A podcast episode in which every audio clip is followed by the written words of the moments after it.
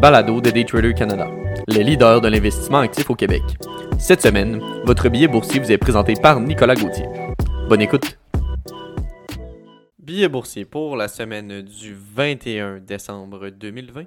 Débutons avec notre premier sujet, les déboires continuent pour Nicolas Motors. Donc, nous avons appris mercredi qu'une autre entente qui avait à l'époque propulsé le titre de plus de 22% avait été annulée. En effet, Nikola Motors et Republic Services ont mis fin à leur partenariat. Ce dernier devait servir à développer conjointement des camions poubelles électriques, faisant chuter les actions du producteur de véhicules électriques de près de 9% mercredi matin. Nicolas a déclaré que la décision avait été prise à la suite de ce que les deux sociétés aient déterminé que la combinaison des diverses nouvelles technologies et concepts de conception entraînerait un temps de développement plus long que prévu et des coûts inattendus. D'ailleurs, selon le PDG de Nicolas, Mark Russell, il a affirmé dans un communiqué c'était la bonne décision pour les deux sociétés, étant donné les ressources et les investissements nécessaires. Nous soutenons et respectons l'engagement de Republic Services de proposer des solutions durables et respectueuses de l'environnement pour ses clients. D'un point de vue graphique, le titre est sur une zone de support critique.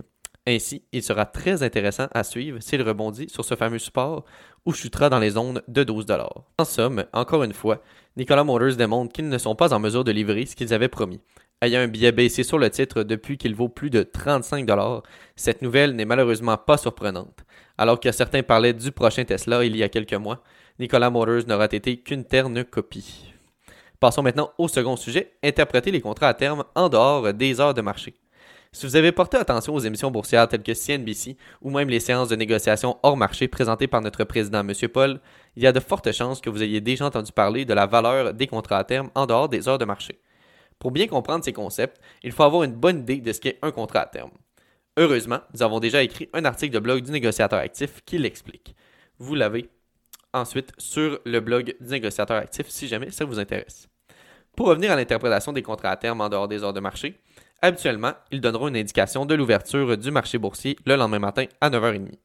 Souvent, les trois indices sont présents, donc le Dow Jones, le Nasdaq et le SP 500.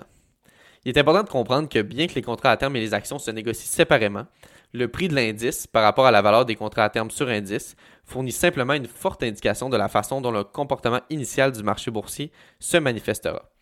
De ce fait, la valeur à laquelle les contrats à terme sont ne représente pas le prix d'ouverture du lendemain, mais uniquement une direction que les marchés pourraient prendre à l'ouverture.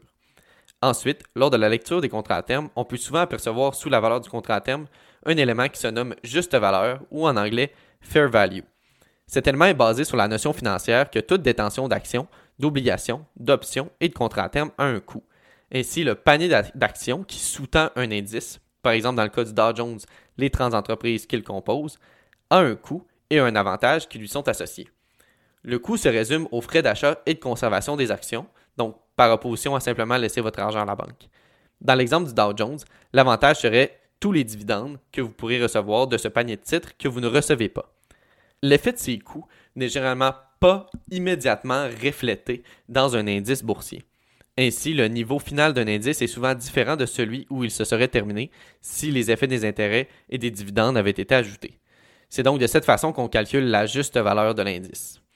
En somme, les contrats à terme donnent une idée de l'orientation du marché et la juste valeur vous indique un barème de comparaison. Enfin, lorsque les contrats à terme sont supérieurs à la juste valeur, les investisseurs s'attendent à une hausse du marché, tandis que s'ils sont inférieurs, le marché est susceptible de chuter à l'ouverture.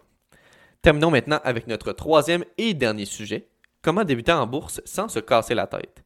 Débuter en bourse peut sembler un véritable casse-tête pour plusieurs futurs investisseurs et négociants actifs. Ainsi, il existe différentes étapes pour que vos débuts à la bourse se fassent rondement et sans tracas. Tout d'abord, pour ne pas se casser la tête, il est fondamental de se former. En effet, la formation permet d'apprendre les trois éléments qui font que 90% des investisseurs actifs perdent de l'argent. Le contrôle des émotions, la discipline et le bon choix de titre.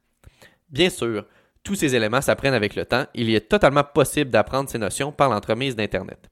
Cependant, il est important d'être prêt à passer de nombreuses heures, voire de mois de recherche et de pratique avant d'être prêt à transiger. De cette façon, il faut percevoir la formation comme étant un ticket d'entrée rapide dans le milieu de la bourse. Dans un second temps, la formation choisie doit contenir deux volets. Le volet théorique, soit la théorie derrière la négociation active profitable, ainsi que le volet pratique, soit comment appliquer cette théorie. Bien souvent, cela se présente sous deux façons. Des cours en salle ou en ligne pour la théorie et des sessions d'accompagnement, du mentorat ou des sessions de négociation en direct pour le volet pratique. De cette façon, vous ne vous casserez pas la tête ni pour la théorie ni pour la pratique, et si jamais vous avez des questions, vous aurez toujours quelqu'un pour y répondre. Dans un troisième temps, lorsque l'on débute en bourse, on peut être tenté de vouloir tout transiger en même temps. Or, cela n'est vraiment pas la bonne stratégie à adopter. Lorsque l'on débute, il est important de cibler un produit financier que l'on désire transiger, que ce soit des actions, des options, des contrats à terme, etc., et ensuite se pratiquer le plus possible à transiger sur ce produit. Finalement, pour débuter en bourse sans tracas, il est nécessaire de commencer à transiger sur un bon simulateur.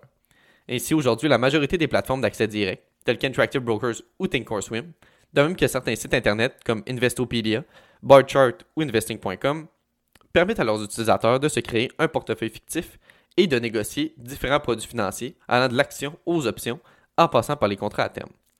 De cette façon, votre apprentissage sera beaucoup moins coûteux et vous permettra d'attaquer le marché avec de l'expérience. Merci beaucoup d'avoir écouté le billet de cette semaine. C'était Nicolas Gauthier pour le billet boursier de Daytrader Canada.